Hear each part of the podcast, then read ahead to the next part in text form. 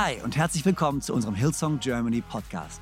Ich bin Freimund Haverkamp, Leadpastor der Hillsong Church in Deutschland, Zürich und Wien und es ist so genial, dass du eingeschaltet hast. Gott hat einen guten Plan für dich und dein Leben und will dir heute persönlich begegnen. Ich hoffe, dass diese Predigt dich ermutigt und inspiriert. Viel Spaß bei der Message.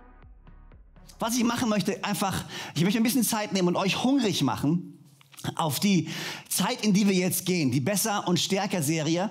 Ähm, es ist so heute letzte, der letzte Teil, den ich hauptsächlich trage, weil die nächsten Wochen, äh, zehn Wochen oder die nächsten Monate werden wir uns mit, mit fünf oder sechs verschiedenen Themen beschäftigen, in denen es ganz spezifisch darum geht, dir zu helfen zu wachsen. In deinen Beziehungen, in deinen Finanzen, in deiner Gesundheit, in deinem geistlichen Wachstum äh, und, und vielen verschiedenen Bereichen deiner mentalen Gesundheit wollen wir dir ganz aktiv helfen und du wirst die Chance haben, dir einen dieser Bereiche auszuwählen und, und zu sagen, ich will die nächsten Wochen in diesem Bereich wachsen. Und heute will ich einfach ein bisschen einen Hunger kreieren, einen Hunger danach, besser und stärker zu werden. Und ich fange an mit einem kleinen Gedicht, oder ich weiß nicht, ob man das ein Gedicht nennen kann, oder eine, eine, eine kleine...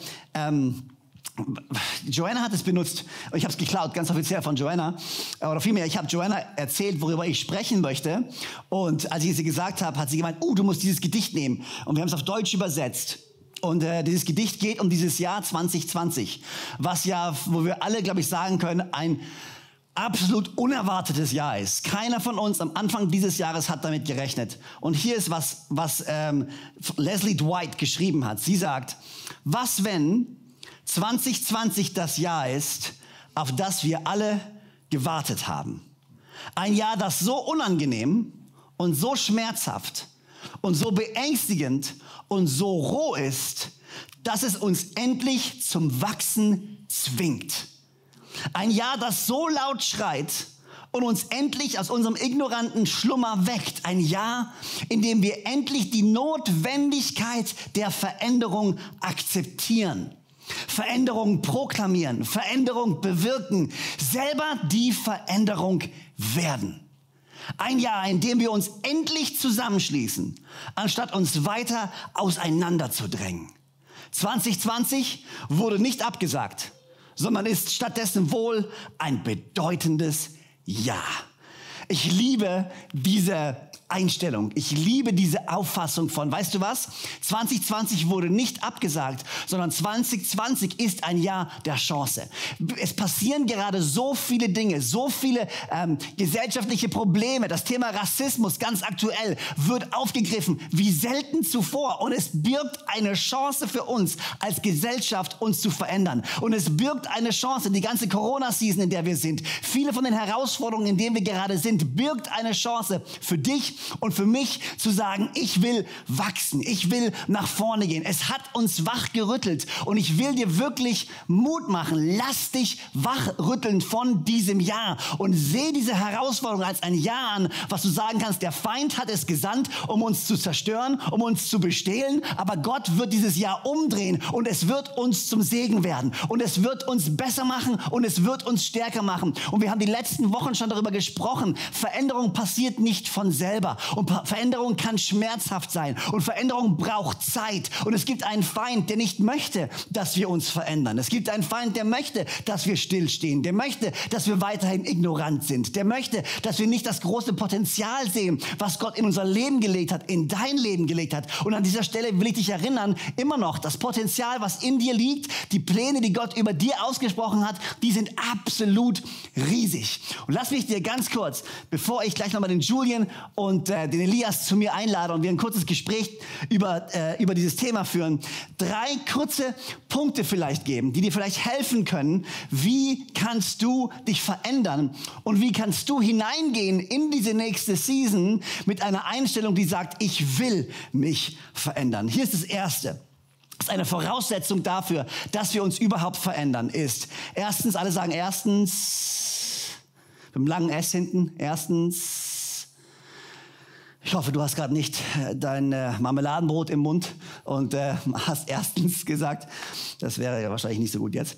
Aber erstens, akzeptiere den jetzigen Status nicht. Wenn du dich verändern möchtest, Das Erste, was du tun musst, ist nicht zu akzeptieren, wo du gerade stehst. Wie oft hast du dich schon mal dabei erwischt zu sagen, ja, so ist es halt.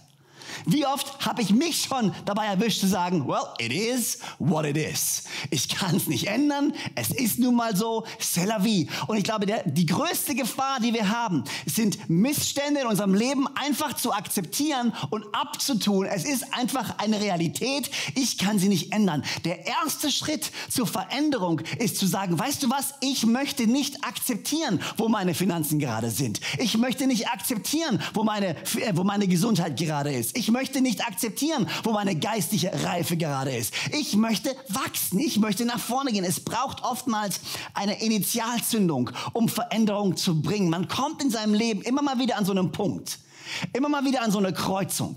Man hat immer mal wieder so einen Moment in seinem Leben, wo man merkt, jetzt kann ich mich entscheiden. Akzeptiere ich gewisse Dinge in meinem Leben? Oder glaube ich, dass Gott einen Plan für mein Leben hat und in Zusammenarbeit mit ihm entscheide ich mich dazu, etwas zu tun, etwas zu unternehmen. Es gibt diese Momente, wo du realisierst, wo du auf einmal Klarheit bekommst, wo Gott auf einmal dir etwas zeigt. Und in diesen Momenten hast du die Chance, dort zu bleiben, wo du bist oder abzubiegen, nach vorne zu gehen, die Richtung zu wechseln. Und die nächsten Wochen sind für dich eine Riesenchance. Und ich will dich einladen. Es ist eine Chance für dich zu wachsen und nach vorne zu gehen. Nehemia selber, ich habe über Nehemia angefangen zu sprechen, der die Stadt Jerusalem wieder aufgebaut hat. Er selber hatte diesen Aha-Moment, als seine Freunde gekommen sind, ihm erzählt haben, wie es Jerusalem ging. Und wir sehen seine Reaktion, Kapitel 1, Vers 4. Ich habe es schon mal erwähnt gehabt. Und es geschah, als ich diese Worte hörte, setzte legte ich mich hin, weinte und trauerte tagelang. Und ich fastete und betete vor dem Gott des Himmels. Wir haben die Chance, eine Entscheidung zu treffen. Wir wollen nicht resignieren, wir wollen nicht aufgeben, sondern wir wollen wachsen, wir wollen uns verändern und wir glauben, dass wir die Aufgabe haben, unsere Gesellschaft zu verändern. Hey, ich will dir Mut machen. Du bist immer noch berufen. Gott hat dich nicht nur gerettet, dass du jetzt vor deinem Bildschirm sitzen kannst und wartest, bis du in den Himmel kommst. Gott hat dich gerettet und berufen. Ich liebe diesen, diese Bibelstelle, 2. Timotheus Vers 1 oder Kapitel 1 Vers 9. Der hat uns gerettet. Gott hat uns errettet und berufen mit einem heiligen Ruf. Nicht nach unseren Werken, sondern nach seinem eigenen Vorsatz und der Gnade, die uns in Christus Jesus vor ewigen Zeiten gegeben hat. Ich will dir den Mut machen. Du bist errettet und berufen. Du bist errettet und berufen zu einem Plan. Und in diesem Plan, der Teil von diesem Plan ist, gepflanzt zu sein in Gottes Haus. Und ich will dir jetzt schon Mut machen und dich daran erinnern und dich ein bisschen herausfordern. Okay? Weil ich weiß, wie es ist. Momentan ist es bequem. Wir können sonntags zu Hause bleiben. Aber ich kann euch versprechen, die Zeiten werden sich ändern. Wir werden wieder Gottesdienste anfangen. Wir werden wieder starten. Und ich weiß, ich selber spüre in mir so eine Trägheit, die sagt, na ja, jetzt bisschen langsam machen und ja, so viel Stress an einem Sonntagmorgen. Warum sollten wir in München um 5 Uhr morgens aufstehen und so einen Container beladen und irgendwo hinfahren? Das kann man doch alles online machen, ist doch viel bequemer. Hey, wir sind immer noch dazu berufen, diese Church zu bauen und ich will dir Mut machen und dich ein bisschen herausfordern. Werde nicht zu träge, weil wir wollen immer noch mit Bestimmung leben. Wir wollen immer noch diese Kirche bauen. Wir wollen immer noch Menschen für Jesus erreichen und es wird uns weiterhin etwas kosten. Und von daher will ich dich einladen. Come on, wir wollen uns verändern werden. Wir wollen nach vorne gehen. Wir wollen unsere Berufung finden. Wir wollen herausgefordert werden. Wir wollen nicht träge werden. Come on, die nächste Zeit, du hast die Chance zu wachsen und nach vorne zu gehen. Akzeptiere den jetzigen Status nicht. Du musst nicht akzeptieren, wo du jetzt gerade bist. Du musst nicht so bleiben, wie du bist. Du darfst dich verändern. Jesus Christus, der das gute Werk in dir angefangen hat, wird es zur Vollendung bringen, bis zu dem Tag, an dem er wiederkommt. In Jesu Namen. Von daher meine Ermutigung an dich. Erstens, Erstens, akzeptiere den jetzigen Status nicht. Zweitens, mein zweiter Punkt, eine Voraussetzung zu nachhaltiger Veränderung ist Motivation, Motivation, Motivation. Wenn wir Veränderung anstreben, dann müssen wir auf Nummer sicher gehen, dass wir die richtige Motivation haben, den richtigen Antrieb haben, das richtige Ziel haben. Unsere Kraft und unser, unser Wille, Veränderung herbeizuführen, sind nur so stark wie die Motivation, die uns antreibt. Wenn du dich verändern willst, was motiviert dich zu dieser Veränderung? Was treibt dich an, dich zu verändern? Ich finde unsere Motivation, ich habe neulich ähm, über den Glauben gesprochen. Und unser Glaube ist nur stark, weil er ein Fundament hat. Das Fundament unseres Glaubens sind Gottes Versprechen. Ohne Gottes Versprechen ist unser Glaube kein Glaube, sondern Wunschdenken. Aber weil unser Glaube sich aufbaut auf Gottes Versprechen, hat unser Glaube ein Fundament, steht stabil. Wir können im Glauben stehen. Genauso ist es mit Veränderung. Wenn deine Veränderung kein starkes Fundament hat, keinen starken Antrieb hat, seine Wurzeln nicht findet in Gottes Bestimmung, in Gottes Königreich, dann ist es mehr wie ein Ich will mal anders werden, aber ganz schnell verlieren wir unsere Motivation wieder, ganz schnell verlieren wir unser Ziel wieder aus den Augen. Wir brauchen den richtigen Antrieb. Welche tiefe innere Motivation treibt dich an? Und ich liebe, was Nehemiah sagt. Für, ne für Nehemia ging es nicht um sich selber.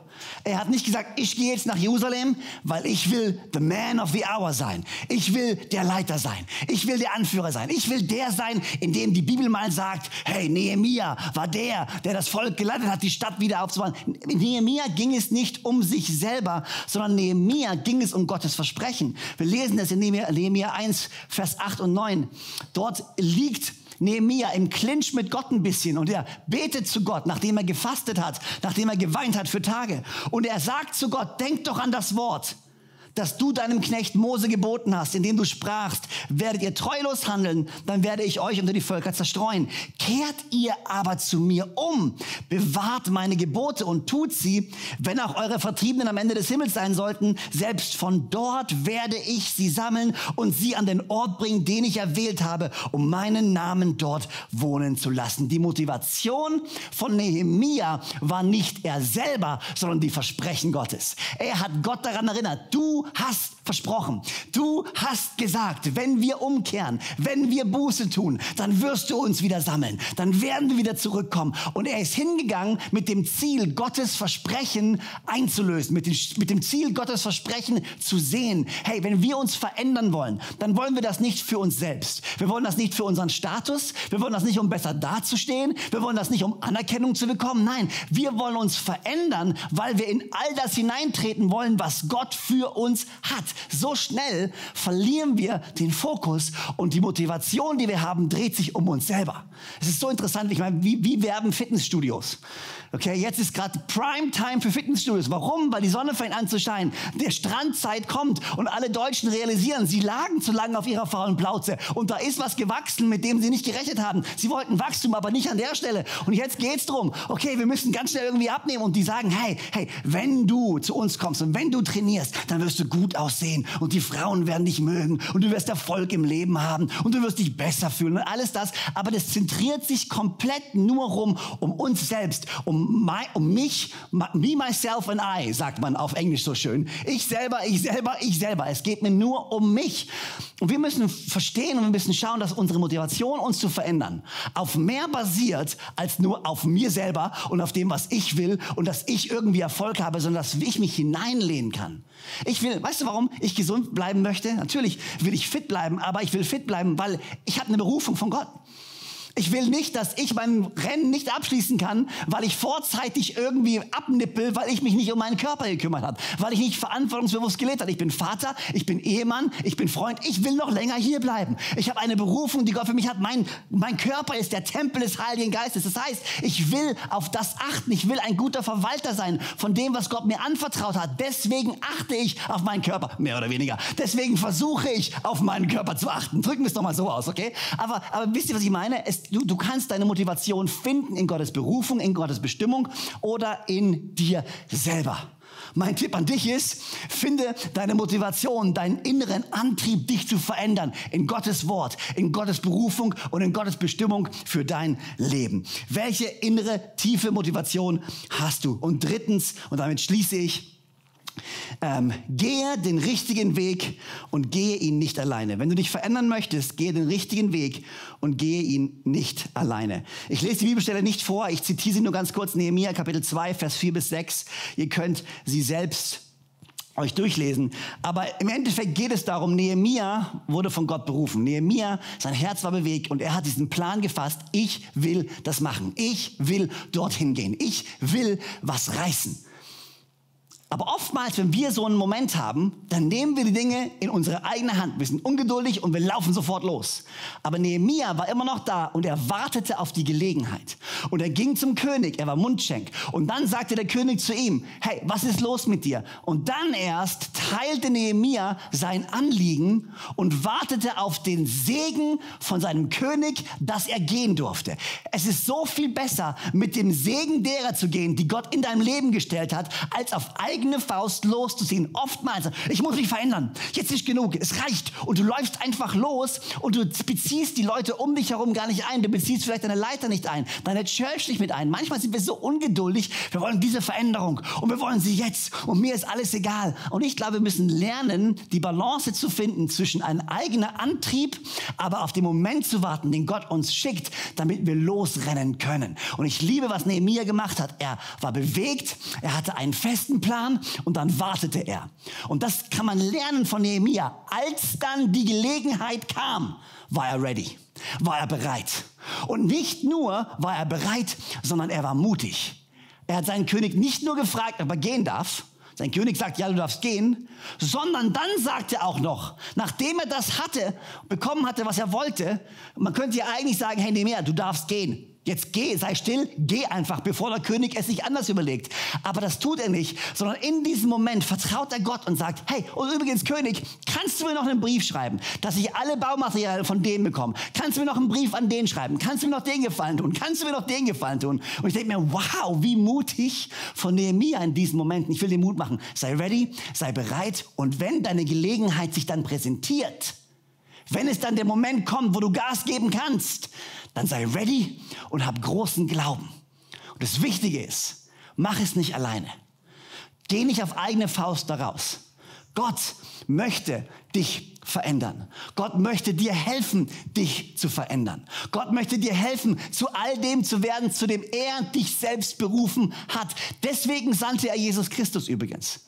Der Anfangspunkt unserer Veränderung liegt immer bei Jesus. Die grundlegendste, wichtigste Veränderung, die jeder Mensch durchmachen kann, ist eine neue Schöpfung, eine neue Kreatur zu werden. Wie die Bibel es beschreibt, das Alte ist vergangen, Neues ist geworden. Wir können, wer wir waren, ablegen und in Jesus Christus eine neue Identität finden, eine neue Hoffnung finden, eine neue Bestimmung finden. Er kann uns frei machen von allem, was uns gefangen hält. Er kann uns frei machen von allem, was uns festhält. Er kann uns vergeben von allen Sünden, von allen Vergehen, von all dem, was uns vielleicht schwer auf unserem Gewissen lastet. Er sagt, kommt zu mir, alle, die ihr schwer beladen und so mühselig seid. Und ich möchte euch Frieden schenken. Ich weiß nicht, wo du gerade stehst in deiner Beziehung mit Gott.